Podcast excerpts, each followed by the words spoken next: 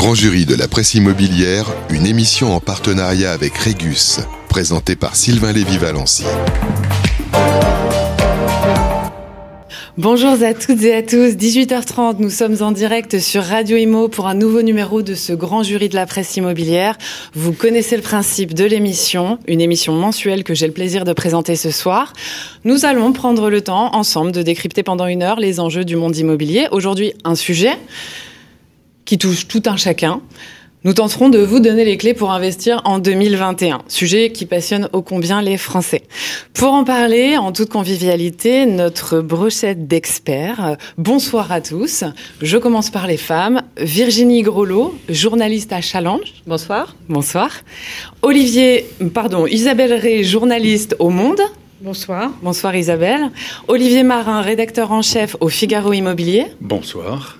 Et enfin, Sylvain Lévy Valenzy de la Maison, éditor, éditorialiste Radio Imo, pardon. C'est vrai que j'ai pas mal de casquettes, il hein, faut dire. Bonsoir à toutes et à tous, merci. Alors, on changera le titre la prochaine fois dans le jingle, on dira que c'est vous qui animez, vous, Charlotte et Kern. Eh bien, écoutez, je, je suis ravie d'avoir pris votre place ce soir. Alors, pour répondre à vos questions, deux grands témoins, deux visions complémentaires pour aborder ce thème. Christine Fumagali, présidente du réseau Orpi, Bonsoir Christine. Bonsoir. Merci de nous avoir fait euh, le plaisir d'accepter cette invitation. Et Philippe Taboret, directeur général adjoint euh, de CAFPI. Bonsoir Charlotte, bonsoir à tous. Bonsoir. Alors j'ai regardé l'acronyme barbare parce que c'est vrai qu'on parle CAFPI, CAFPI, mais on ne sait plus forcément ce que ça veut dire. Et donc pour euh, nos auditeurs, c'est Conseil à l'accession et au financement en prêt immobilier. Société créée en 1971 à Sainte-Geneviève-des-Bois dans les. Il y a tout juste 50 ans. Exactement. Alors je vous propose, si vous êtes d'accord, avant de vous laisser la parole autour de ce thème euh, qui nous, qui nous occupera ce soir, de commencer par un court portrait de nos invités. Je vais commencer par les femmes toujours. Christine, vous êtes prête? Prête. Vous me dites si je fais erreur. Promis. Alors, agent immobilier indépendant depuis 1996, devenu associé à Orpi en 2004, vous êtes à la tête de cinq agences à l'enseigne, toutes localisées dans le 14e arrondissement de Paris, employant une trentaine de collaborateurs. Vous avez l'âme entrepreneuse, Christine, on le rappelle, Orpi est une coopérative nationale qui euh, s'appuie sur des groupements d'intérêt économique, GIE, en région. Et vous avez été présidente du GIE Paris-Rive Gauche pendant huit ans. Puis vous avez rejoint le conseil de surveillance. En 2015, vous êtes devenu membre du conseil de gérance avec Bernard Cadeau, alors président. Et puis enfin, élu présidente en décembre 2017 avec prise de fonction depuis le 1er janvier 2018. Christine, immobilier un jour, immobilier toujours? oui, c'est pas fini. J'ai l'intention d'écrire encore euh, une longue liste. Hein, voilà, on se reverra d'ici quelques années. Je vous dirai où j'en suis. eh bien, écoutez, en tout cas, on est ravis de vous avoir pour euh, aborder le sujet de ce soir. Philippe, c'est votre tour. Vous êtes prêt? Toujours. Alors, Philippe, vous débutez votre carrière en tant que maître auxiliaire, puis professeur à l'Académie de Versailles. Oui, j'étais enseignant. Oui. Exactement. En 1984, vous vous réorientez en rejoignant le courtier en prêt immobilier CAFPI. Vous devenez directeur de la deuxième agence située dans le 18e arrondissement de Paris en 1987. Puis, vous devenez directeur marketing en 97 et vous intégrez à ce moment la direction du groupe. En 99, vous créez la SARL VPCom société issue de CAFPI, qui initie les projets Internet du groupe. Vous aviez entamé des études d'ingénieur en génie mécanique. Quel parcours, parcours atypique. Comment passe-t-on de l'enseignement au crédit immobilier? C'est une question. C'est une longue histoire à vous raconter, mais je l'ai déjà raconté ici d'ailleurs avec Sylvain comme, euh, comme euh, intervieweur. Euh, simplement parce que j'ai été orienté comme la famille l'était. Mon père, mon frère sont tous dans l'industrie. Et en fait, moi, ça me plaisait pas du tout. Moi, j'étais plutôt au contact des gens au commerce. Et la rencontre d'Elie Assouline, le fondateur de l'entreprise, m'a permis de réaliser ce rêve euh, de management d'équipe, de développement euh, d'un projet qui était très ambitieux et, passionnant. Et puis euh, voilà, aujourd'hui, je suis toujours dans le groupe, 35 ans plus tard. Eh bien, écoutez, 37 ans plus tard. Merci en tout cas d'avoir également accepté cette invitation. Je vous propose tout de suite de rentrer dans le vif du débat. Jingle. Le grand jury de la presse immobilière, le débat.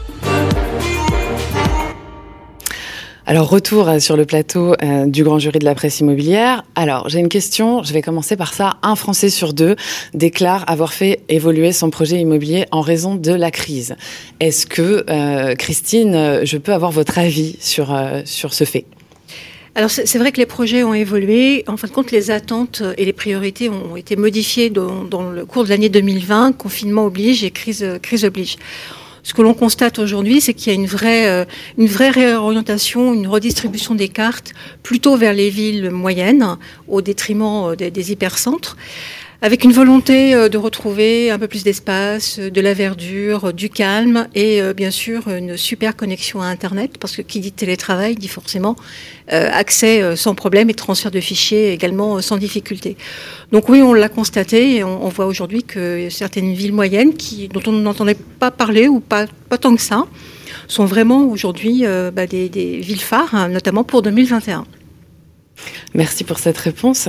Est-ce que euh, certains d'entre euh, vous veulent intervenir? Je me permets de continuer justement parce que vous nous l'aviez dit déjà l'année dernière. Mm un engouement des Français, notamment, vous parliez de la ville d'Evreux, euh, beaucoup de villes cathédrales qu'on appelle cathédrales. Est-ce que, est que ça continue? Est-ce que ça se traduit dans les faits ou pas? Parce qu'il y a le mouvement, il y a l'engouement, il y a les tendances, et puis est-ce que dans les faits, véritablement, il y a l'appétence qui se traduit par des signatures d'actes authentiques de vente, que ce soit une maison, un appartement, euh, dans ces villes moyennes ou à la campagne Alors c'est vrai que ça avait déjà démarré cette tendance euh, en fin 2019, ce qu'on en parlait déjà en fin de l'année 2019, avec bonne mémoire, euh, Olivier, avec les villes d'Evreux, les villes, on citait Orléans également à l'époque, euh, qui depuis euh, fin septembre 2019 commençaient à être vraiment très recherchées et on, avait un exode, on pouvait le dire, des, citadins vers ces villes-là. ça s'est confirmé en 2020 et en 2021, les tendances sont toujours là puisqu'on constate que ces villes-là continuent à progresser en termes de demande et d'augmentation des prix. Euh, par opposition à, des villes comme Paris. Euh, si, je cite euh, par exemple des villes comme... On, parle beaucoup du Havre, on en parlera peut-être. Hein. le Havre, c'est une ville qui a explosé en, 2020. On est encore sur les tendances à plus 15, plus 16% là en début d'année. De hausse de prix. Mais quand, vous dites, quand vous dites exploser, on parle des volumes de transactions ou on parle des prix? Et de en fin de compte, les, prix montent parce que la demande euh, s'est vraiment accélérée et qu'aujourd'hui, on a le jeu de l'offre et de la demande qui, le stock, forte demande. le stock n'a jamais été aussi bas. Alors, le, stock n'a jamais été aussi bas dans ces villes-là, bien sûr, puisque la, demande a. Mais est-ce que c'est des villes, est-ce que c'est des villes qui finalement tirent leur épingle du jeu? Parce que euh, on avait titré dans un édito euh, ici même sur Radio Imo avec Robin Rivaton qui disait finalement l'exode n'aura pas lieu. Euh, vous savez, on avait beaucoup fantasmé sur euh, les cadres qui quittaient les grandes villes, les grandes métropoles et qui allaient euh, sur un échantillon de 250-300 km. En, en, volume, on constate qu'en fait, euh, c'est pas extraordinairement euh, le cas en fait. Euh, est-ce que finalement des villes comme Le Havre, Évreux, mais on peut aussi parler de Rouen, on peut parler de Caen, on peut parler des villes qui sont un peu plus proches, mais aussi l'axe Lille-Roubaix-Tourcoing, hein, qui est à 55 minutes de Paris. Est-ce que finalement ces territoires qui parfois étaient un petit peu soit en démographie négative vont tirer finalement leur épingle du jeu Est-ce que statistiquement c'est quelque chose qui va s'installer ou est-ce qu'on est sur un épiphénomène qui va finalement s'estomper avec la sortie de la crise sanitaire qui sera inévitable? Alors c'est encore un peu tôt pour tirer euh, des enseignements et être complètement affirmatif parce que on n'est que euh, en début 2021, donc il faut attendre de voir comment le marché va se dérouler tout au long de l'année 2021. Tout ce qu'on peut dire, c'est qu'il y a des, vraies tendances qui avaient commencé à émerger fin 2019 et que cette crise a plutôt été un, accélérateur de certaines tendances. Euh, après, c'est vrai, cet exode, on en a beaucoup parlé, ce mot est très fort. On peut pas dire qu'il y a une fuite en avant vers les extérieurs depuis les métropoles, puisqu'on a toujours énormément de demandes. Moi, je suis parisienne et aujourd'hui, j'ai du, du, client et j'ai du client acheteur, bien sûr, dans mes agences. Par contre, on sent qu'il y a moins, moins en nombre et que les clients sont plus, euh, plus dans la réserve, en tout cas dans l'étude approfondie des biens immobiliers, des études des financements, on va en parler. Euh, donc, ils se posent beaucoup de questions avant de se lancer, ce qui était moins le cas dans les années, euh, dans les années passées.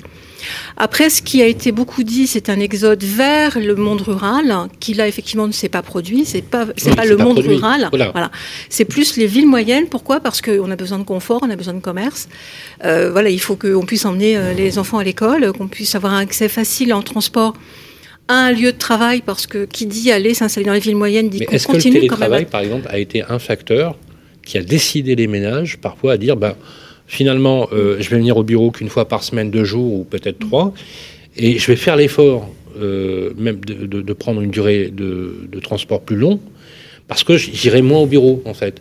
Est-ce que, y a, est-ce que parmi vos clients ou dans la coopérative, on voit qu'il y a des personnes qui sont finalement passées à l'acte là-dessus? Et ce que je rajouterais, pardon, c'est surtout euh, quand on dit les ménages, on parle de qui? C'est-à-dire que j'imagine que pour certains qui ont déjà fait des efforts, par exemple, pour aller acheter sans doute plus cher pour être près d'une bonne école, euh, une fois qu'on a une bonne école parisienne, je ne suis pas persuadée que tout d'un coup on se dise tiens, si j'allais à Évreux, avec tout le respect que j'ai pour l'enseignement à Évreux qui doit être très bien. Mais on sait qu'il y a ces phénomènes, hein, notamment, alors, euh, et c'est valable aussi euh, sur des villes comme Versailles, sur Saint-Germain-en-Laye, enfin, il y a une espèce de tous ces, ces, cadres, puisque c'est souvent ça, cadre, profession libérale, chef d'entreprise. Euh, voilà, ça, on parle des familles, par exemple. Mais est-ce qu'il est-ce que ce sont plutôt des plus jeunes, justement parce qu'ils n'ont pas ces contraintes et ces attaches, qui se disent ah bah tant qu'à faire, moi, euh, je prends tout de suite la tangente et je vais et je sors de, de ces milieux urbains trop denses. Voilà, qui sont ces ménages qui s'en vont? Alors on s'aperçoit que ces ménages qui s'en vont, euh, on peut parler des CSP+, qui effectivement ont conservé un pied-à-terre, euh, pour parler de Paris, donc Paris intramuros, et qui vont aller vers, euh, alors on, a parlé beaucoup chez Orpi d'une birésidence, c'est-à-dire que c'est pas une résidence secondaire, parce que la résidence secondaire traditionnelle, c'est ah pour les vacances, les week-ends. Là, en fin de compte, c'est pas ça. Hein. C'est à la fois un pied en centre-ville, Paris, pour, ne pas le citer, et un, pied, pourquoi pas à Évreux, pourquoi pas à Orléans, qui permettent en fin de compte de pouvoir, et c'est le télétravail qui permet ça, c'est que ça permet à, cette population euh, de CSP+, de chefs d'entreprise, hein, de profession indépendante, de se dire, voilà, je peux travailler depuis mon lieu de résidence dit secondaire deux jours, trois jours, quatre jours, et aller sur mon lieu de travail effectif euh, le reste du temps. Sans le télétravail, hein, euh, la question effectivement se pose. c'est pour ça que la, recherche de la connexion Internet est devenue aujourd'hui un élément déterminant dans le choix de ces populations. Euh, on peut le dire parfois, euh, contrairement à ce qui était le cas en termes de localisation, de surface, etc., l'accès devient un, vrai, un vrai critère. Et, l'évolution des autres critères, alors quels sont-ils? La maison, euh, c'est vrai que la maison, nous, on constate, c'est une vraie explosion. On a plus 45% de recherches sur, le, sur le site internet orpi.com de maisons. Euh, Sur un an, comparé à l'année précédente Exactement, comparé à l'année dernière, plus 45%. C'est énorme. Donc ce, besoin d'extérieur, ce besoin d'espace, et c'est plus orienté vers l'extérieur que sur la surface même de l'habitat, puisqu'on constate, nous, une augmentation dans, les recherches de 3 mètres carrés. 3 mètres carrés, euh, voilà, si on peut dire que ce soit une pièce, euh, c'est quelque part pas grand-chose. Mais par contre, l'espace extérieur est devenu un critère également important. Isabelle Oui, moi je crois que c'est quand même une tendance de fond qui n'a pas commencé avec euh, le confinement, mm. parce que sondage après sondage, Cadre Emploi fait chaque été une euh, enquête auprès des cadres. 75% des cadres franciliens veulent euh, partir de l'île de France et ils veulent aller dans une ville moyenne. Ce qui est frappant aussi, il y a aussi le baromètre des villes moyennes. La présidente, c'est la maire de Beauvais, Caroline Cailleux, que, j'avais l'autre jour au téléphone, elle me dit oui, il y a un vrai mouvement, mais ces gens veulent tout. Mm. Ils veulent les services, les commerces, les transports, et les, les voies cyclables, la connectivité, les marchés. et c'est pour ça qu'on parle de villes cathédrales, parce que les villes cathédrales sont des villes anciennes, souvent belles, où il y a tout. Il y, avait l'hôpital, il y avait le foire, le marché. C'est des villes qui ont toutes ces infrastructures. Euh, euh, moi, je pense qu'il y a quand même un sondage après sondage, on, le voit, une, fatigue de la métropole. Moi, j'avais aussi au téléphone un jeune couple, 29 ans, qui travaille euh, dans l'informatique et, eh bien, ils disent, on s'est aperçu qu'on n'avait pas besoin d'habiter Paris. Donc, ce n'est plus la pendularité où chaque jour on, faisait le voyage, ils n'ont pas coupé le lien avec Paris, ils y vont régulièrement, mais une fois par semaine, une fois par mois. Euh, accord de télétravail, l'employeur paye même le, billet de train. Euh, moi, ce qui me frappe, c'est que ça touche quand même des gens très variés, où euh, même j'avais des gens qui habitaient le 16e arrondissement, qui est plutôt... Traditionnel. Un beau, un bel arrondissement. Fatigue, fatigue, fatigue de, de, de la pression de l'école aussi. Ils disaient, bah, là, eux, ils ont emménagé à Chartres, ville cathédrale. Philippe, vous avez une remarque euh, Oui, parce qu'en fait, euh, tout ce qui est dit là, en fait, ça, ça montre deux tendances. Il y a une tendance de fond qui est indiscutablement le retour vers plus de de, vie plutôt que de tension. par contre, on a eu ce mouvement qui a été le confinement qui a accéléré cette situation et qui a mis du rêve dans la tête des gens se sentant enfermés dans leurs appartements, dans leur, dans leur promiscuité, ils ont eu envie fortement de changer de lieu, d'aller vers la campagne, d'aller vers le vert, d'aller vers l'espace. Et en définitive, ça, il y a eu un peu petit retour en arrière. Donc il y a eu une tendance, il y a eu des actes qui ont été réalisés. Nous, au niveau de la demande, on l'a énormément senti. Entre l'envie et la réalité. Voilà. Face à cette réalité. Quand même, mais de, retour en arrière parce qu'ils ne pouvaient pas y accéder ou parce qu'ils ont réfléchi pour, Ah non, donc il y a. Ils ne pouvaient pas y accéder. Alors, il y a, plusieurs raisons. Faut quand même noter, la euh, première raison. Pardonnez-moi, Philippe, mais il faut quand même noter euh, dans, dans l'analyse que vous avez faite, Christine, que euh, ce sont des CSP ou des CSP qui ont pour beaucoup effectivement des résidences secondaires, donc ils ont deux maisons. En sachant que euh, sur Paris, c'est déjà très difficile de louer. Alors pour acheter, n'en parle pas pour une grande partie de la population. D'ailleurs, euh, c'est un vrai sujet aujourd'hui dans la nouvelle mandature euh, d'Anne Hidalgo pour, Paris. Mais on peut prendre le même exemple à Bordeaux et l'exemple à Lyon. Ceux qui vont aller vers le télétravail, c'est pas les pas les populations les modestes. Hein. On est sur des populations qui ont un niveau de revenu.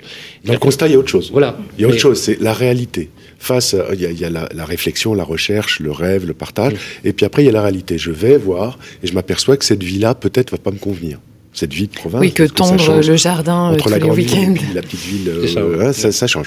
Euh, après, les commodités, le transport, l'accès à Internet, etc. Et l'impact économique. oui, il y a un impact, mais il y a cette réalité d'abord qui, qui, est venue. Ils disent bon, on a peut-être été un peu ambitieux dans nos, on va peut-être aller un peu plus loin d'où on habite. Et là, c'est pour ça que les, les banlieues, d'ailleurs, mmh. les, périphérie de grande ville marche bien, on va se retirer un petit peu, mais pas trop quand même.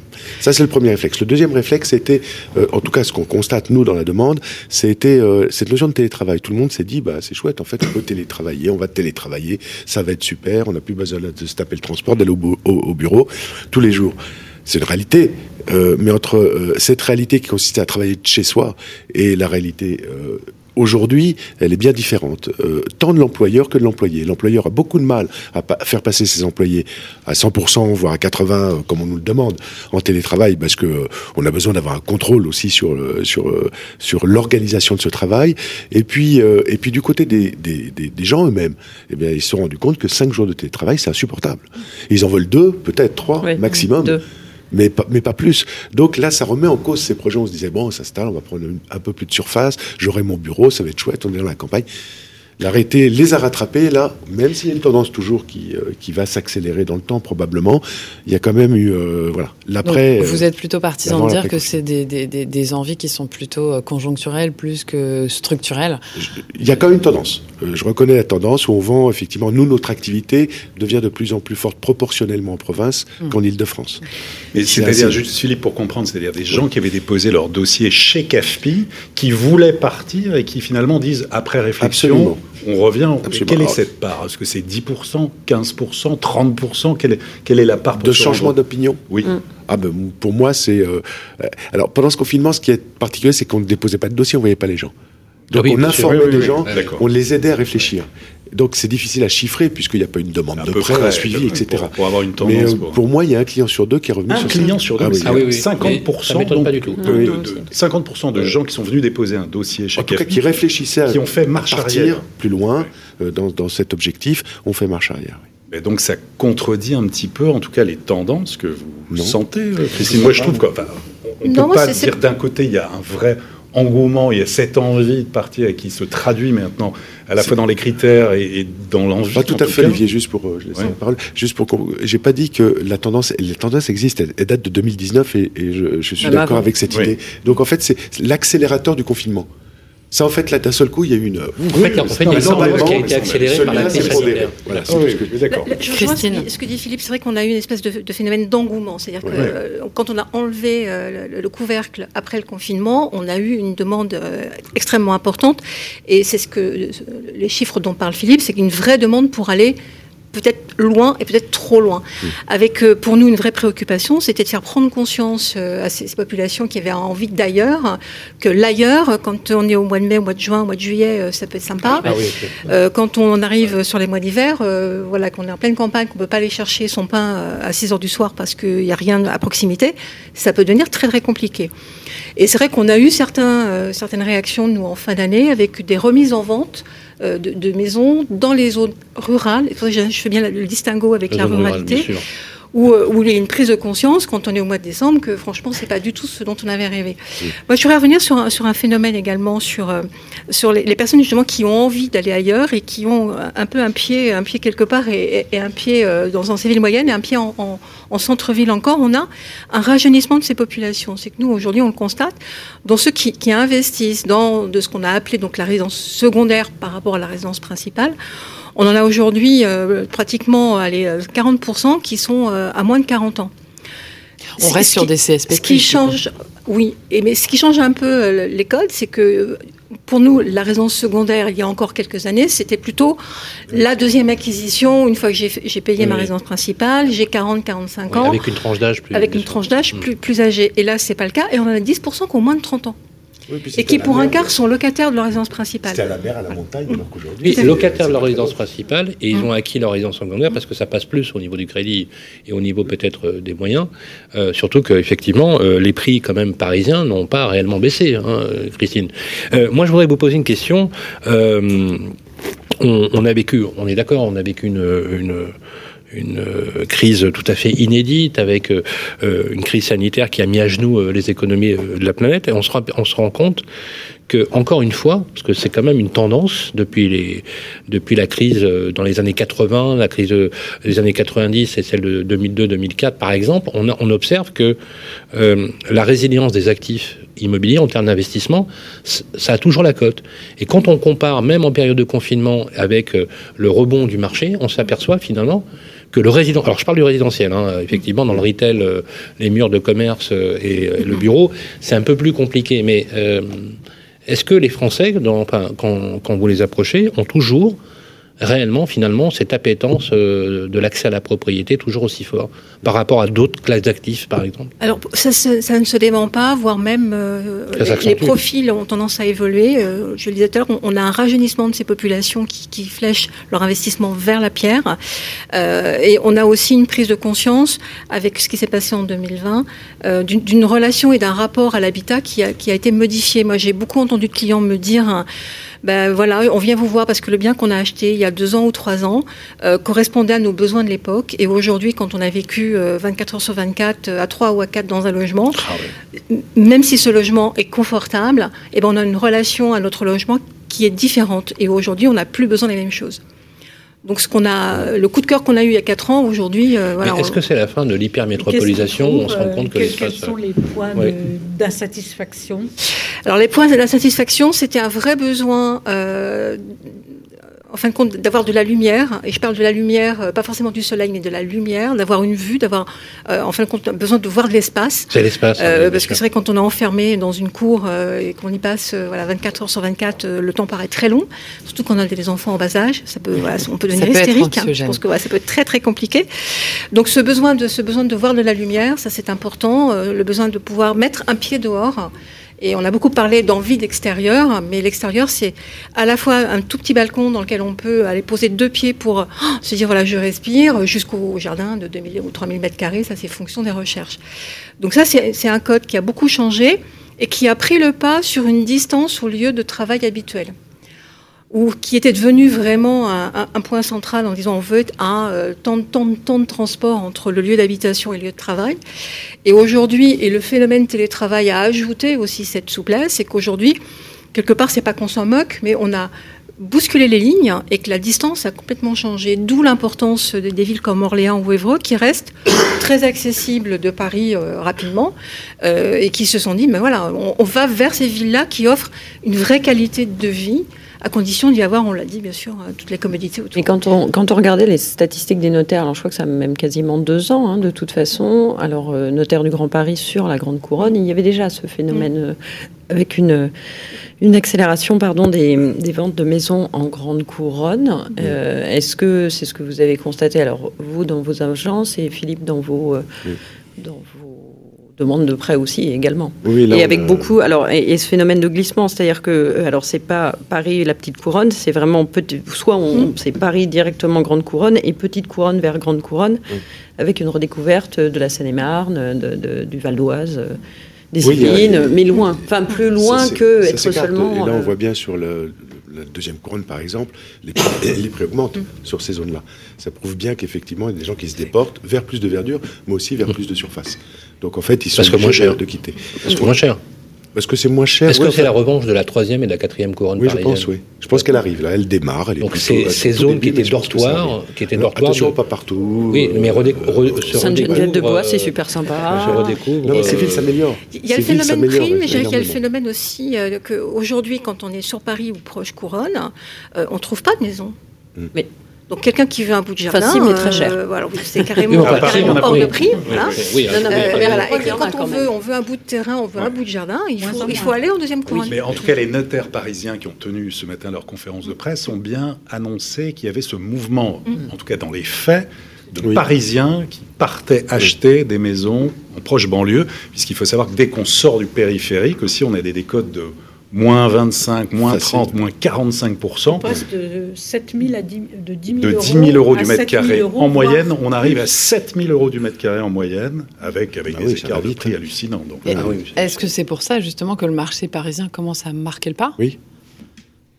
Oui, forcément, parce qu'on on a, on, a forcément tous ces clients-là qui, qui, ont, déserté donc la, recherche dans, Paris intramuros. Donc, euh, encore une fois, il ne faut pas faire de, de, prévisions euh, négatives. On, est encore avec une, offre qui est toujours bien en dessous de la demande qui peut être dans des villes comme Paris. On parle Paris, mais Lyon a un peu le même phénomène que Paris. Toutes les grandes villes, on se, voilà, on, se, tout à fait, on se rythme là.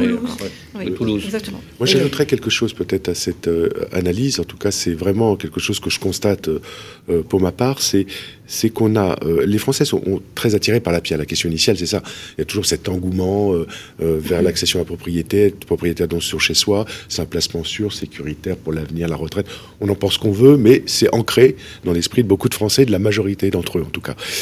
Et il y a quand même une évolution de cet état d'esprit. moi que je constate, c'est les clients, c'est que on avait un volet spéculatif euh, ces dix dernières années. On achetait aussi pour faire une bonne affaire, pour gagner de l'argent. On savait que les prix montaient et que j'allais faire un coup. Donc on cherchait aussi dans le bien acheté et donc le pourquoi Paris embêtant, c'est qu'on était sûr de gagner du fric. Il y avait ce côté un peu, euh, un peu mercantile dans l'opération. Spéculatif. Est en train de disparaître. Moi, j'ai plus un client qui me dit j'achète parce que je fais une bonne affaire et je vais faire un bon coup.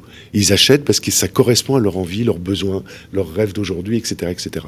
Et donc ça, c'est il y a un petit mouvement, il y a un petit glissement. Alors c'est pas euh, hein, une transformation totale des états d'esprit, mais il y a un petit glissement. Peut-être aussi parce qu'on imagine moins les plus-values sur de l'immobilier on, place de dans, de la valeur sûre qui bougera pas et on, veut du confort, on veut du plaisir. J'ai une question pour Christine justement à ce sujet-là. Vous euh, qui êtes au sein du réseau Orpi, euh, euh, aujourd'hui l'agent immobilier, dans le cas du marché baissier parisien ou lyonnais, a un vrai devoir de conseil hein, auprès de, de, ses clients vendeurs. Comment ça se passe dans les faits? Comment on fait admettre à un propriétaire qu'il va falloir baisser le prix? Quel est le temps de latence? Je vais, même, je vais, même, compléter, si vous permettez, la question. Actuellement, il y a une espèce de vent parmi les, euh, nouveaux entrants dans l'immobilier qui se mettent à bosser pour des honoraires euh, plus bas. On essaie d'avoir des modèles. il y a même, il y a même quelques réseaux. Il y a même qui parlez-vous des mandataires Non, non, mais non, non, non, pas forcément des mandataires. Non, non, pas forcément des mais je pense d'autres. Mais oui, je pense à des acteurs comme non, mais bah, les agences de papa, par exemple. Ah. Qu'est-ce qu'elles ont Grosses pubs, etc. Est-ce que dans une, dans une perspective, euh, alors vous savez, vous connaissez la, question, bien évidemment. Je voulais juste rappeler quand même, bon, tout à l'heure dans la présentation, vous l'avez fait, euh, Christine Fumagali, c'est la première femme présidente d'un réseau immobilier quand même dire que l'immobilier est un, est un monde très masculin et je trouve très, très rassurant et même espérant de voir des femmes euh, émerger enfin à la tête et vous remarquerez qu'on a un plateau complètement mixte. Hein. Voilà, Alors que c'est les femmes qui décident en immobilier. Absolument. Absolument, Isabelle. Et d'ailleurs, ma question, alors, la, question, donc la question, c'est, euh, c'est euh, est-ce que un stock très bas, donc du coup, on se bat pour avoir les mandats, vous le savez, mm. notamment dans les zones très métropolisées, très denses. Est-ce qu'il n'y a pas une tentation finalement de, marquer le pas? Et ça revient un peu à ce que tu disais dans, ta question, c'est euh, est-ce qu'il n'y a pas une tentation parmi les agents immobiliers de dire, bah écoutez, euh, on va peut-être baisser nos honoraires? Parce que justement, on met en relief l'honoraire, la qualité de ce honoraire par rapport à l'expertise et le service que l'on offre. C'était ma deuxième question. non, mais je, vais, déjà, répondre à, la, première, question. Bien sûr qu'il faut accompagner un vendeur. Euh, ça fait partie de notre mission. Euh, chez Orpi, mais il y a d'autres réseaux euh, comme Orpi. Nous sommes. Orpi a plus de 5 ans. On, on, est bienveillant, on est sympa, Isabelle, chez Orpi. mais c'est un réseau coopératif. C'est un réseau coopératif. Ça nous donne un esprit, effectivement, un esprit qui forcément est, démarqué, est un peu autre euh, dans notre contact avec le, client. Et on est une, ancienne, euh, une ancienne marque, une vieille marque rajeunie, euh, qui voilà, aujourd'hui a tous ses lettres de noblesse, mais la coopérative a plus de 50 ans. Donc, euh, on, a accompagné des dizaines et des dizaines de clients euh, et on a une parfaite connaissance du tissu local, puisqu'on est plutôt dans des agences immobilières qui sont en transmission de, père en fille ou de père en fils ou de mère en fils. Euh, pour ma part, c'est le cas. Donc, j'en suis déjà à la deuxième et j'ai une troisième génération qui, qui démarre. Donc, ce que je veux dire, c'est qu'on a une vraie relation de proximité avec nos clients. Et que cette relation de proximité fait qu'on a un lien de confiance qui s'est établi euh, depuis le temps avec eux. Donc cette relation euh, nous permet de pouvoir faire prendre conscience à nos clients du bon niveau du prix auquel le bien va pouvoir se vendre. Après, on ne peut pas empêcher euh, un propriétaire d'avoir envie, non pas d'être au prix du marché, mais au prix auquel lui souhaite vendre le bien, parce que bien souvent dans un double projet, en se disant, ben, ce que j'aurais vendu en termes de valeur, je peux effectivement le réinvestir ailleurs à, égale, somme. Euh, mais c'est à nous de travailler avec lui. Et c'est vrai que dans ce marché où on a un acquéreur qui devient prudent, qui devient plus réfléchi, on est plus sur une, dynamique de, redonner une vraie valeur à un bien immobilier qui est en lien avec sa valeur intrinsèque de bâti, d'architecture, de quartier, d'état ce qui était peut-être moins le cas dans les années, euh, dans les mmh. années passées. Et cette notion de valeur, est-ce qu'elle ne va pas évoluer avec le temps? On parle beaucoup des passoires thermiques, 4 800 000 logements qui peut-être seront interdits à la location en 2028. Ah oui, oui, tout à fait. C'est ce qu'a indiqué euh, Emmanuel Vargon, le ministre du Logement. même, avant 2025. Enfin, il y a beaucoup de choses. Cette valeur verte, est-ce que ça, ça, ça ne bouscule pas un petit peu le marché, l'approche justement qu'ont les, à la fois les vendeurs, les acheteurs, les locataires, les, les propriétaires Alors ça, bouscule l'approche dans ceux qui cherchent à acheter ou à louer, ça c'est évident. Euh, aujourd'hui, euh, c'est moins présent dans l'esprit de ceux qui ont un bien à louer ou un bien à vendre. Moins euh, présent parce que c'est trop tôt encore et qu'ils n'ont pas intégré cette notion qui prend de plus en plus d'importance. C'est un petit peu tôt, non pas sur la notion, mais le fait que dans les zones très tendues, le, le débat est faussé, puisque de toute façon, un bien se loue ou un bien se vend et que cette notion de, rénovation euh, énergétique et de performance énergétique est bien souvent reléguée au second plan. Aujourd'hui, tout est fait pour que ça devienne vraiment une vraie priorité et un vrai sujet. Donc oui, pour répondre à, votre question, c'est évident que cette notion d'étiquette énergétique, telle qu'elle va être positionnée, avec toutes les contraintes dont, on entend parler, bien sûr. bien sûr que ça va redevenir un élément. Mais quelque part, en tant qu'agent immobilier, avoir une relation d'une échelle de valeur pour un bien immobilier, ne nous choque pas, puisque euh, pour ma part, je suis expert en valeur vénale, et forcément, quand on fait une expertise d'un bien immobilier, le bien, la qualité encore du, bâti, des matériaux utilisés, l'étage, les orientations, l'état, le quartier, enfin, il y a énormément d'éléments qui font qu'un bien immobilier n'a pas la même valeur que son voisin d'à côté. Et qu'on avait peut-être eu tendance à oublier ces notions-là de par ces marchés extrêmement tendus. Donc, c'est plutôt très sain que ça revienne. Euh, un vrai, un vrai sujet. justement, quand on, alors, on parlait, euh, vous n'avez pas totalement répondu d'ailleurs sur la, question des honoraires des agents. Je n'ai même pas répondu sur la question des agents. Pas tout à fait. Merci Virginie. On va dire que ça fait plaisir d'avoir des potes sur le plateau. voilà. Merci. Justement, alors sur la question de ces honoraires et pour boucler avec ce que dit euh, euh, Olivier, quand on est acquéreur, pour le coup, euh, et qu'on va justement acheter, alors admettons une maison un peu ancienne, un peu défraîchie, en grande couronne, il y en a un bon paquet. Euh, qu'on a peut-être vaguement en tête envie, mm. alors de, de toute façon, on fera des travaux pour l'aménager, pour faire la cuisine, pour faire je sais pas quoi. Peut-être qu'on fera une petite extension. Peut-être qu'on pensera éventuellement à la rénovation énergétique parce que quand même la chaudière, elle est toute vieille et puis la toiture, là, où j'aménage les combles. Mais du coup, est-ce que et notamment dans cette question de défense des honoraires, le rôle de l'agent immobilier, c'est pas aussi pour les acquéreurs d'avoir, et peut-être même aussi euh, celui du courtier d'ailleurs, mais d'avoir un accompagnement sur un chiffrage un peu précis quand même de ces travaux, euh, les aides qu'on dont, qu'on peut percevoir, dont on peut bénéficier, le, les financements possibles, puisque est-ce que c'est compris dans l'enveloppe initiale ou est-ce qu'il va falloir les financer ultérieurement? Euh, et, je pense que c'est ce service, en tout cas, que réclame, mm. parce que, ok, on entend les vendeurs, c'est là où est le mandat, j'entends, mais les acquéreurs, ils ont aussi besoin de services. Et par exemple, quand vous achetez un appartement aujourd'hui, si on vous donne un plan qui ressemble vaguement à un plan, bon, il y a tous les diagnostics, ça, ok, mais alors, demander un plan, déjà, vous ne l'avez pas. Ce qui, ce qui, est quand même, me semble être, s'il y avait un truc à rajouter, je suis désolée sur le dossier de diagnostic, mais c'est de rajouter un plan qui ressemble vraiment à un plan, par exemple. Alors, je vais, je vais répondre à cette question parce qu'elle elle est, elle est, fondamentale. Euh, on se doit, en tant que professionnel de l'immobilier, en tant qu'agent immobilier, d'accompagner son client, que ce soit un vendeur ou un acheteur. Et typiquement, chez Orpi, on est, vraiment très sensibilisé à ce sujet de la rénovation énergétique. On est juste partenaire du plan bâtiment durable depuis maintenant 4 ans. Nous avons signé les Green Deal et nous avons un engagement avec le plan bâtiment durable, ce qui fait que nous avons des partenariats aujourd'hui avec FER, parce que nous sommes agents immobiliers, nous ne sommes pas des professionnels de la construction, ni des professionnels de la rénovation. À chacun son métier.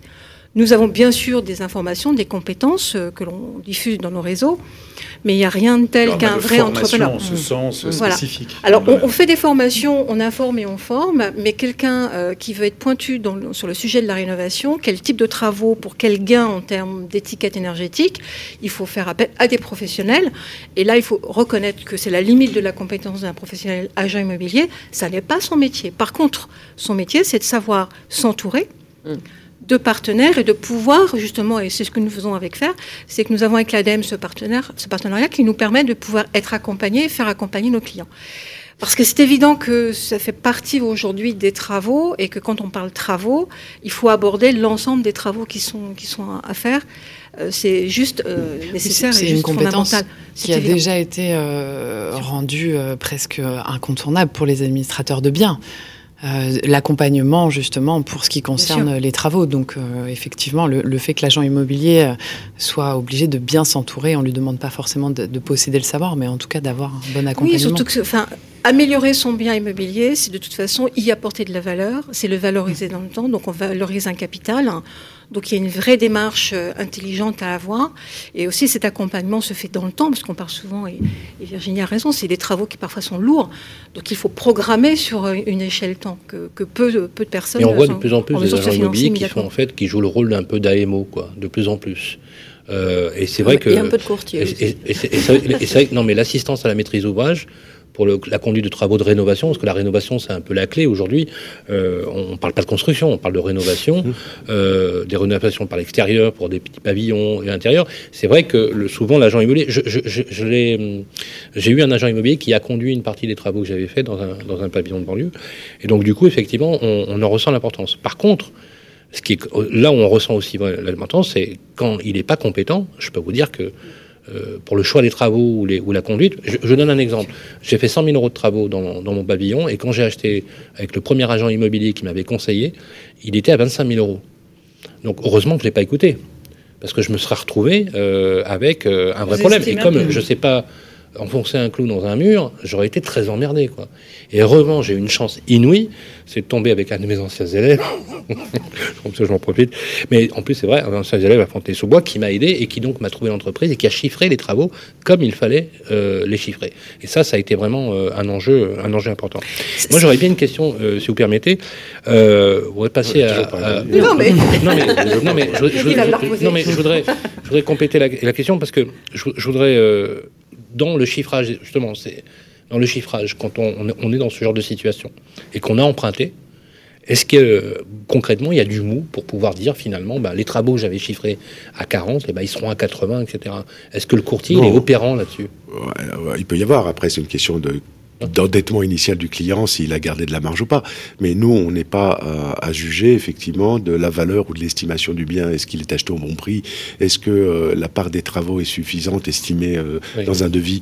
Euh, Et c'est, je pense que la professionnalisation, elle se fait là. Christine l'a bien expliqué. C'est qu'à un moment, on va vers un marché de l'occasion, même dans, dans, dans, la maison. Alors pas sur les zones tendues, parce que la zone tendue, bah, ça vaut. Et vous, le dites vous-même dans vos magazines, c'est tendu prix au mètre carré à tel endroit. Mm, mm. Comment on peut faire du marché de l'occasion quand on a en, banlieue, en deuxième couronne, c'est pas le cas.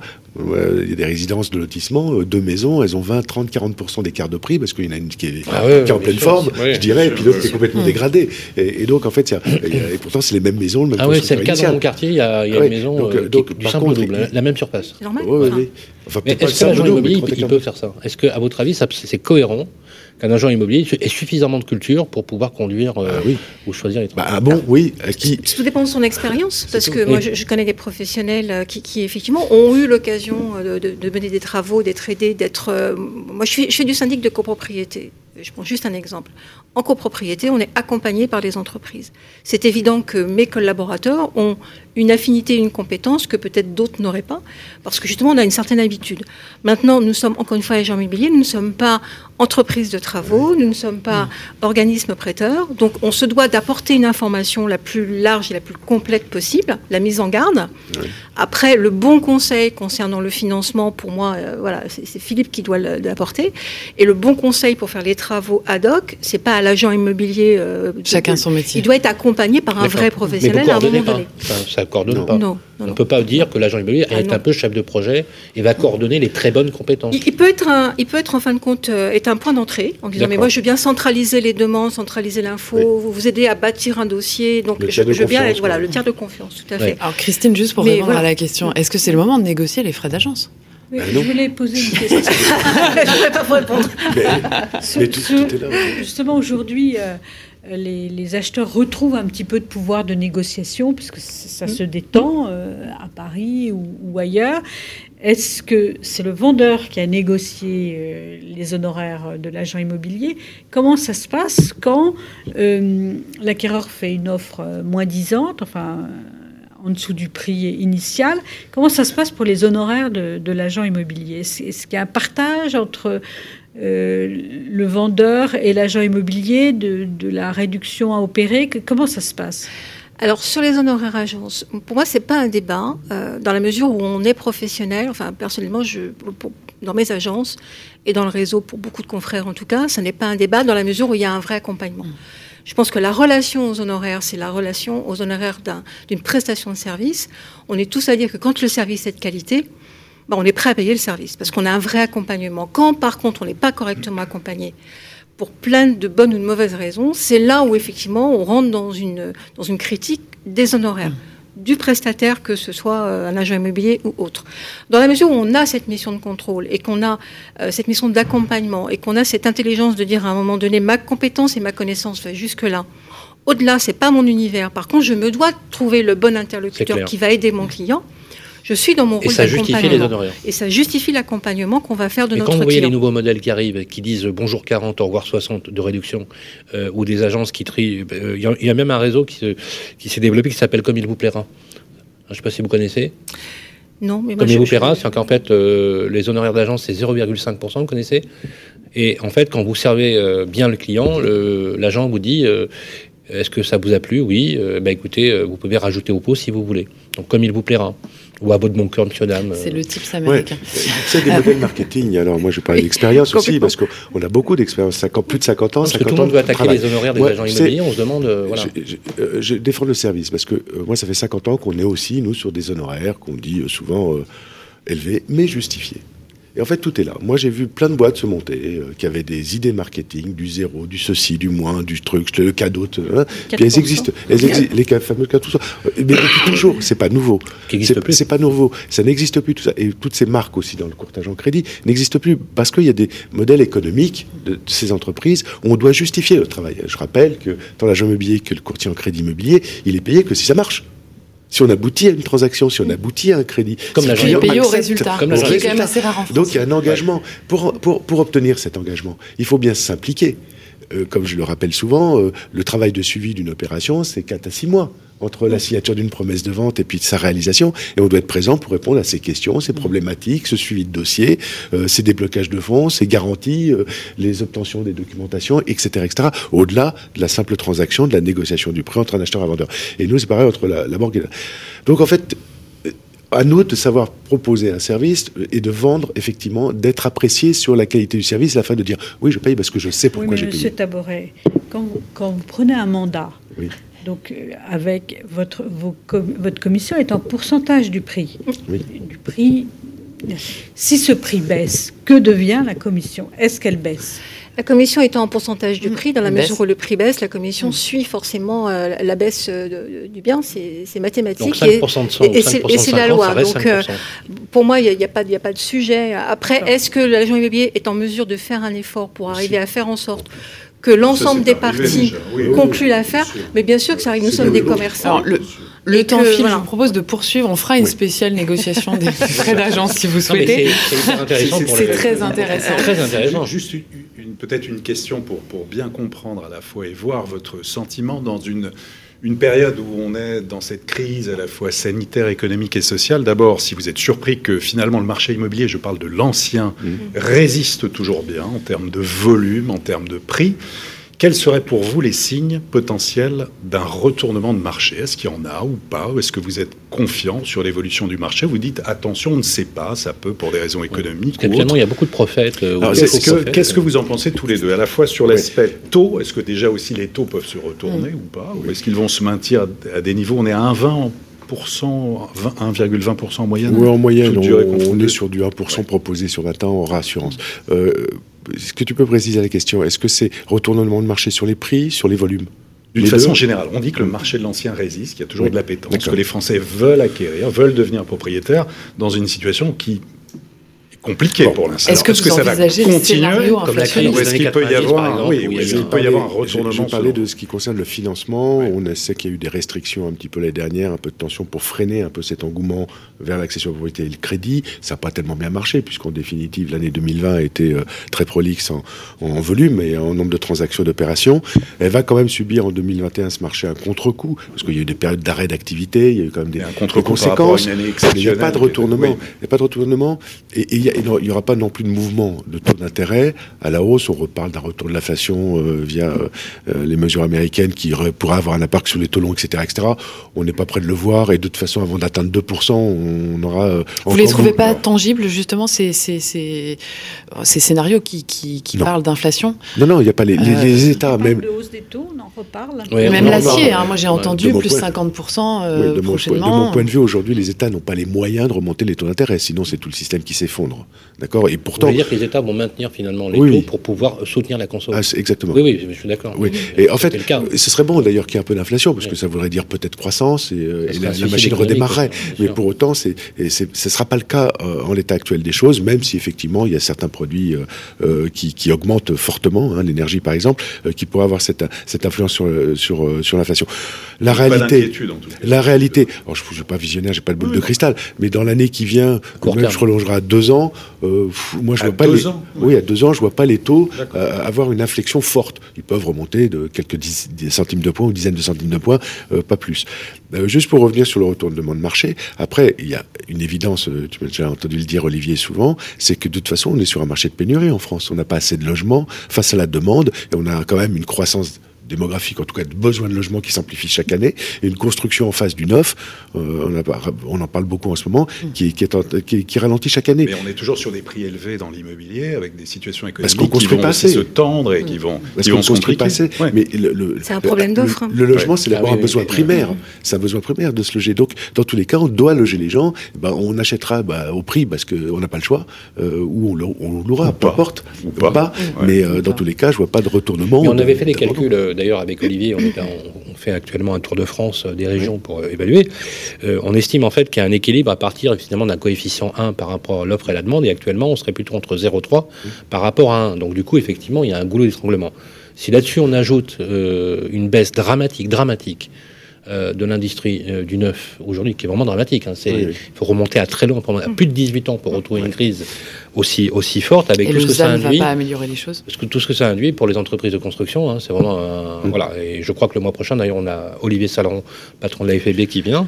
Euh, bah, mécaniquement, Christine Fumagalis, ça augmente les prix. Bah oui, de l'ancien. Donc du coup, du coup, comment comment font les gens pour se loger Il y, a quand même une petite demande qui va être contrariée par le chômage. Oui, alors c'est vrai que on l'a dit, personne autour de la table n'a de boule de cristal, donc pour arriver à, voir et à déterminer avec certitude ce qui va se passer dans les mois à venir, aujourd'hui, moi en tout cas, je sais, je sais pas faire. Ce qui est certain, c'est que tant qu'on n'agit pas sur l'offre, on a quand même peu de leviers pour faire baisser les prix euh, et pour permettre un accès plus large euh, au logement. Ah, je suis absolument euh, d'accord. Voilà, ça, je dirais, c'est mathématique et je ne vois pas comment, comment on peut faire. À moins d'une réglementation qui planifie le logement. justement, oui, il faudrait pas ah, Après, c'est vrai, vrai, que l'immobilier, il y a une vraie embellie, on manque de logements. les, des concitoyens qui ont envie de se loger et un besoin de se loger pour, euh, pour certains. Il y a bien les deux, les deux hein, j'ai besoin ou j'ai envie. Euh, et qu'aujourd'hui, on n'a rien pour satisfaire dans, ces deux, dans ces deux axes. Et que l'immobilier a été, euh, sous perfusion pendant un bon moment et l'est toujours grâce au taux d'intérêt. C'est vrai qu'aujourd'hui, le marché, il ne faudrait pas beaucoup de choses pour que ce, marché euh, change si jamais les taux remontaient de façon euh, importante. Je ne parle pas de 0,5 euh, ou d'un point. Pour vous, il est toujours tenu par les taux très bas, c'est ça qui maintient le marché. La classe des taux, mais j'ajouterais quand même, parce qu'on l'a déjà vécu il y a quelques années, pas si longtemps que ça, c'est que si les taux remontaient et donc le pouvoir d'achat ou d'emprunt diminuait, obligatoirement les prix s'ajusteraient. Et en fait, on est sur un marché. Il y a de levier derrière. de toute façon, c'est le, besoin est à mm. satisfaire, il mm. s'adaptera. Mm. Voilà. Et la vraie clé de, succès, effectivement, d'équilibre des prix, euh, euh, d'équilibre de, marché, ce sera la construction. Et tant qu'on n'aura pas un grand mouvement euh, vers le, déploiement de nouveaux logements, que ce soit au locatif, intermédiaire, HLM et accession à propriété, on n'y arrivera pas pour poursuivre, pour poursuivre je, vous interromps parce qu'il nous reste que quelques minutes et on a quand même des, questions à, poser sur ce sujet, euh, notamment les deux mois de recul sur euh, les mesures d'assouplissement euh, du Haut Conseil de stabilité financière. Qu'est-ce que qu'est-ce que vous pouvez nous en dire là aujourd'hui? Alors Philippe en priorité et puis Christine, n'hésitez pas à vous exprimer si vous avez un, retour. Est-ce que, est que le relâchement qu'on a, on a passé de 33 à 35, les durées de crédit jusqu'à 25 On a quelques minutes, quoi, pareil. Oui, alors on a gagné un peu sur le taux d'endettement possible. C'est une victoire. Voilà, je vais répondre clairement. C'est un échec initial. Hein, le fait que le HCSF via le ministère des Finances, se mêle des affaires des banques, pour moi, c'est un échec. C'est un échec, il n'a pas à le faire. Bah, euh, on administre, administrer les banques dans ce domaine alors qu'on n'a pas de contention en France, pas d'impayé, euh, le crédit est bien géré, euh, les volumes sont... Enfin, moi, je comprends pas. on fait ça quand il y a une crise, quand il y a un problème, quand il y a un souci, quand il y a un risque avéré. C'est pas le cas. Alors, on a anticipé un risque qui semblait être avéré. suite à ce qu'a ce qu'a fait la Banque de France quand elle a alerté les banques en disant attention, vous prêtez trop. Vous vous rappelez? Mais pourquoi? En janvier 2019. Alors, l'Europe a le droit de prêter, le monde a le droit de prêter, on a le droit de lever des capitaux, le, mais les particuliers, surtout pas, ils n'ont pas le droit. adresse une lettre aux, banques en leur disant attention, vous vous rappelez de cette lettre, vous prêtez trop. On est bien avant la crise sanitaire. C'est la suite. Non, mais, il y a eu des mesures de durcissement en 2019 et ils reviennent. Est-ce qu'il n'y a pas une logique, Philippe Taboret, entre euh, le gouverneur de la Banque de France en janvier 2019 qui mmh. envoie cette lettre aux banques, c'est le rôle de la Banque de France d'alerter, euh, pas sur un niveau coercitif. Bah, C'était le cas. non, mais sur le, fait de parler de règles non, Pas sur un niveau, voilà, pas sur un niveau coercitif, sur un, niveau. De, c'est son rôle. Voilà, c'est son rôle. Et est-ce qu'il n'y a pas une logique, c'est la question que je vous pose, entre ce qu'a écrit le gouverneur de la Banque de France en janvier 2019 et les mesures qui ont été prises par le HCSF Non. Bien sûr. Bah non, moi je ne défends pas l'idée. Que, la Banque de France soit un régulateur, évidemment, et qu'il soit en alerte et qu'il accompagne les banques sur ces, sur ces questions et qu'il a raison. le lien avec l'Europe, il a raison, il est pleinement dans son rôle, évidemment. de là à arriver à des critères applicables à une banque. Euh, Pour limiter l'endettement. Mais le critère, l'immobilier, on n'est pas dans le prêt personnel, on n'est pas dans le prêt à la consommation, on est dans le financement d'un projet de vie. On est, quand même aussi. une petite crise financière qui est née de l'immobilier, pas chez nous, mais ailleurs. on ne l'a pas vécu en France. En France, non, on en a eu les conséquences quand même, Philippe. Quand même. Et je oui, mais pas sur l'immobilier. En 2009 et 2010, les prix ont baissé. Hein. Ensuite, on, si, on regarde... bien sûr, il y a eu des répercussions. Ça pourrait arriver si justement on a les, les, les crédits étaient moins accessibles, bah, les prix s'ajusteraient. Ça, c'est un potentiel. Mais alors, est-ce que vous voyez les effets là, de, de, ces mesures, justement, les C'est ça qui est important, c'est que je dis qu'on a, c'est une victoire, c'est qu'on a réussi à faire détendre ces critères alors qu'il n'y avait pas de raison de le faire par rapport à 2019. Aucune raison de le faire. Donc, c'est bien signe qu'effectivement, il y avait quelque chose à réajuster. D'accord certains ont créé la polémique autour Pour symboliquement, il y, a, quand même, il y a quand même une chose, c'est qu'il y avait quand même un moment, la production de crédit sur 30 ans ou à 110%, elle a augmenté de manière significative. Mhm. Euh, je suis persuadée qu'emprunter à 110%, ce soit très très prudent. Donc la crainte a fait que. Et ensuite l'emballement. L'emballement, il a été aussi le fait des banques. Les banques ont relevé les conditions d'apport personnel, ce qui n'était absolument pas dans les critères du HCSF. Si, si, c'est dans les critères en euh, ah, si, si, Oui, enfin, les critères, c'était. Débloquer l'épargne des Français, hein, dans le discours du gouvernement. Oui, je sais, je sais, je me rappelle. Donc, c'était pas. Mais parce qu'on a aussi des assurances vie. Faut, faut, euh, encore une fois, avec le recul, euh, le prêt à 110% a existé à un moment parce qu'il se justifiait. Il disparaît. Dans le passé, il est revenu, etc. Les crédits à 30 ans, on a été jusqu'à un moment sur des crédits à 50 ans. Oui. Je les avais introduits juste mmh. avant les sobras. On les a retirés. Le crédit s'ajuste aux besoins, réponse à un besoin. là, il n'y a pas besoin d'un régulateur. Euh. Il n'y a pas besoin d'un régulateur derrière qui vienne donner des instructions. Est-ce que les banques prêtent trop, trop prêté Moi, j'aime pas la, j'aime pas la France administrée à ce point où effectivement, on mais les banques ont réagi quand même. Moi, j'ai des clients qui, moi, ce qui me désespère, Virginie. Alors peut-être qu'on a protégé certaines personnes et emprunteurs. Mmh. Notre rôle, on a devoir de conseil et de protection des consommateurs. Depuis que l'Europe est sur notre dos, on n'a pas intérêt à faire les imbéciles à ce sujet Donc on est très prudent là-dessus. Par contre, moi j'ai refusé, et j'ai vu des gens pleurer, des crédits à des gens qui méritaient et qui n'avaient aucune raison qu'on leur prête pas. Voilà.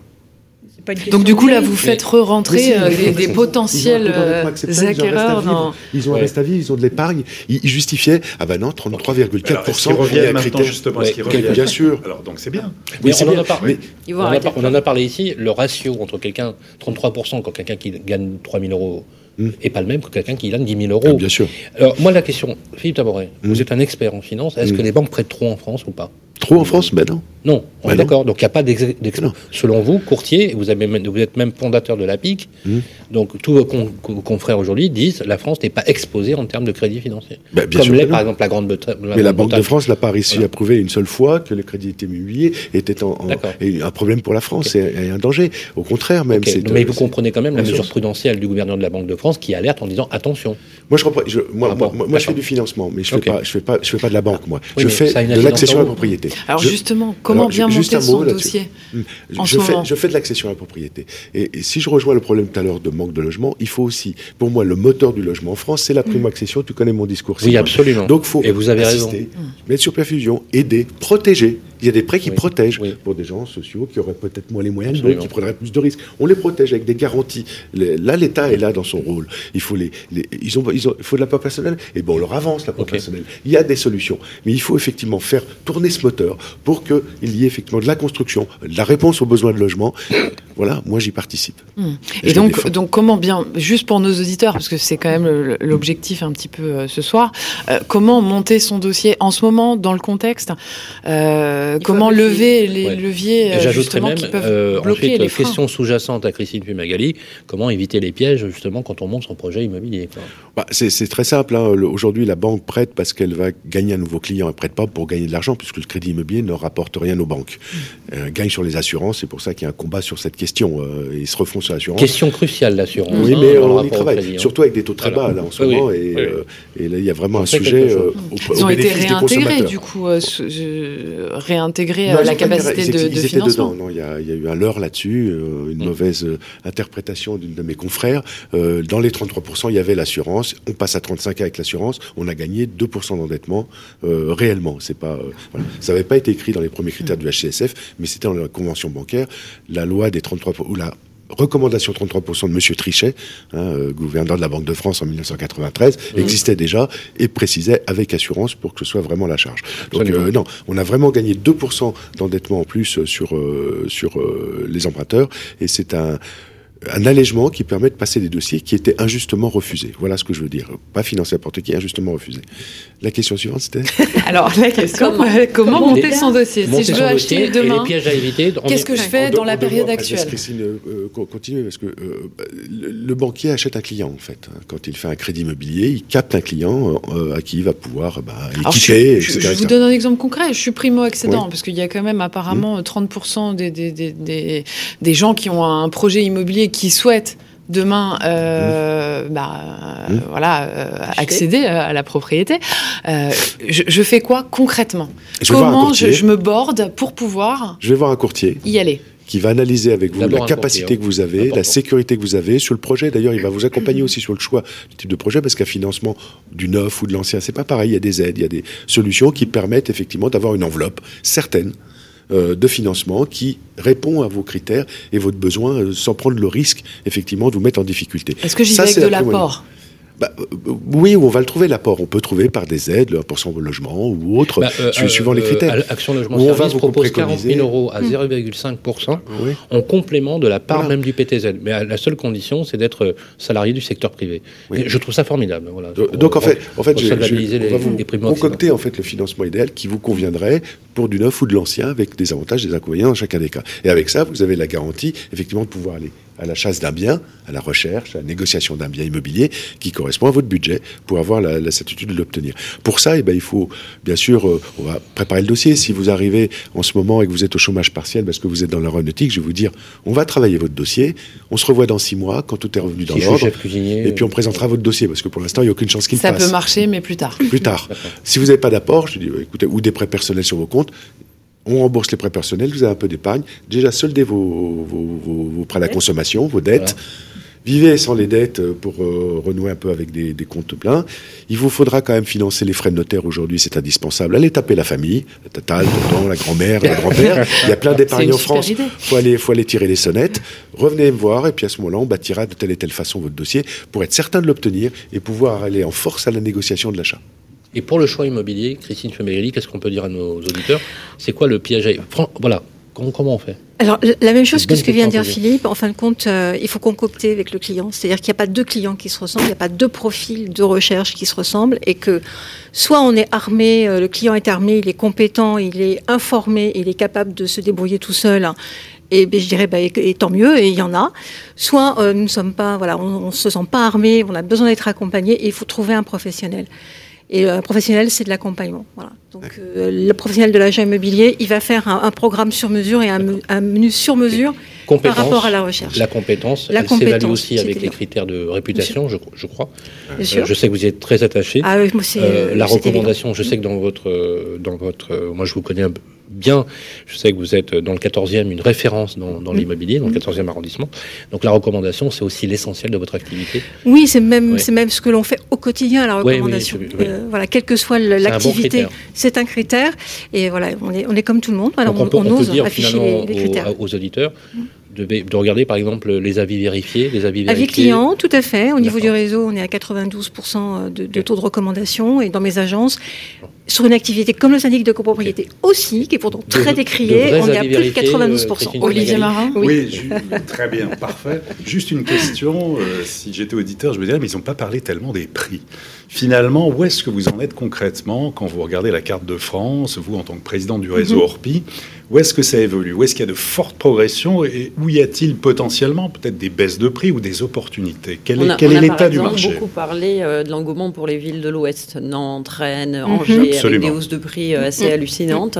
Est-ce que vous les confirmez? Est-ce que ça se calme? Est-ce que alors sur les, grandes métropoles, Paris, Lyon, Bordeaux, on est plutôt sur un encéphalogramme euh, qui, se veut être à peu près plein aujourd'hui. Euh, voilà, les, prix ne montent plus. Donc à Paris, Bordeaux, c'est avéré, c'est maintenu en début d'année.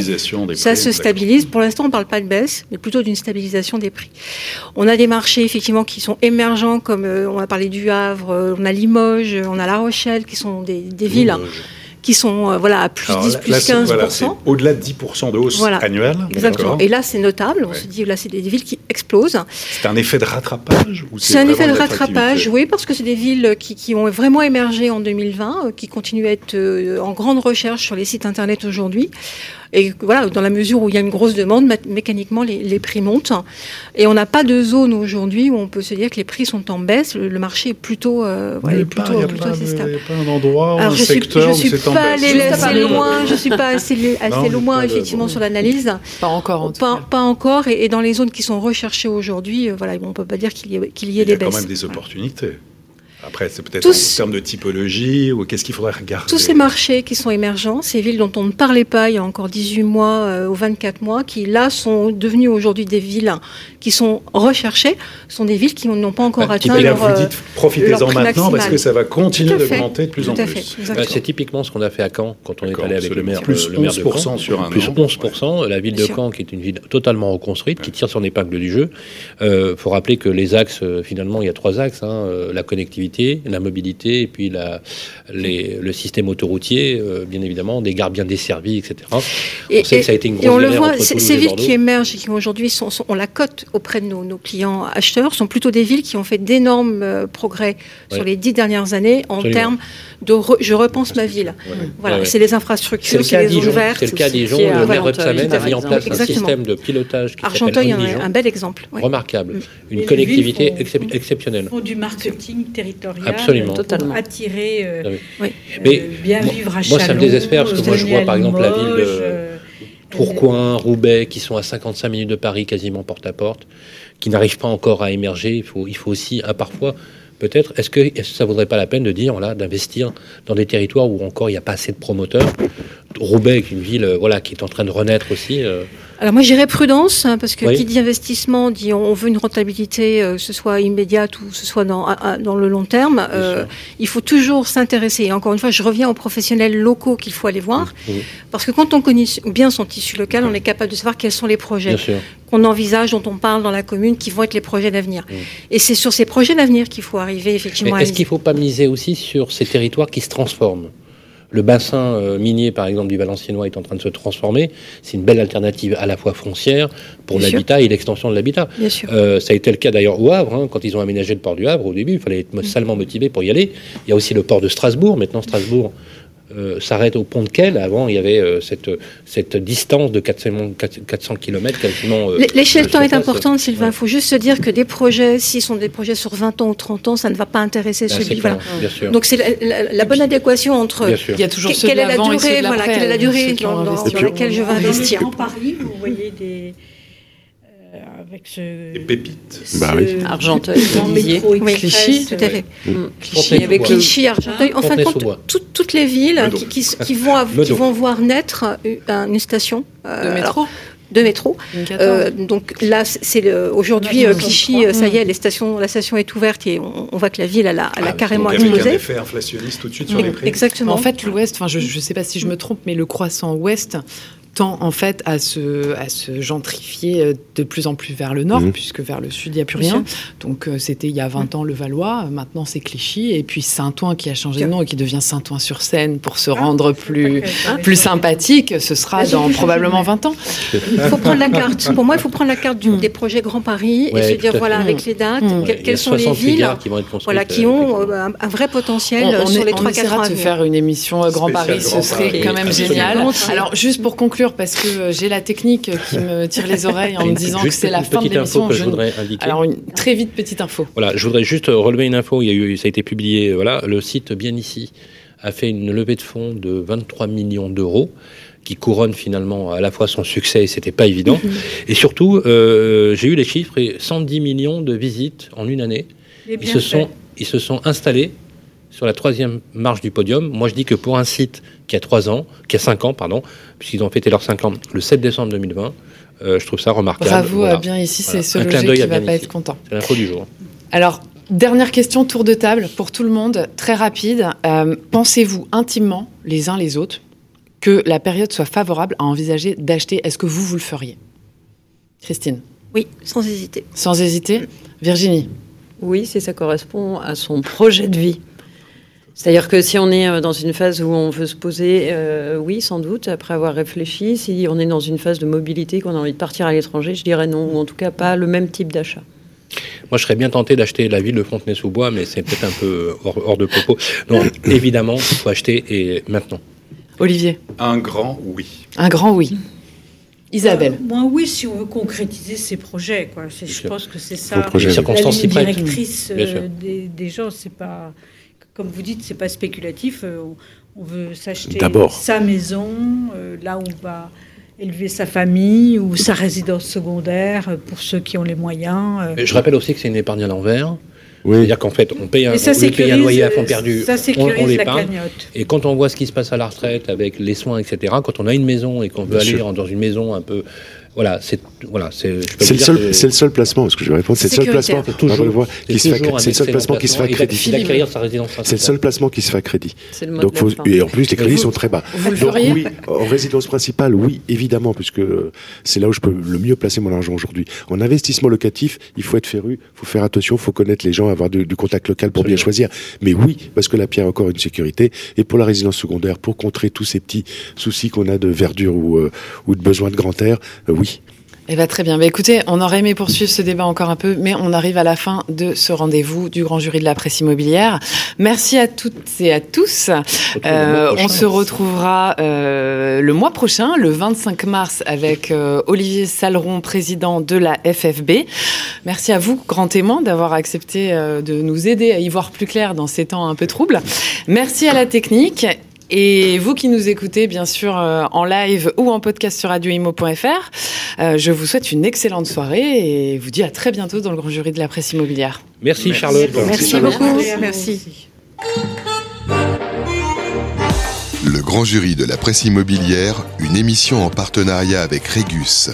À réécouter et télécharger sur le site et l'appli radio.imo et toutes les plateformes de streaming.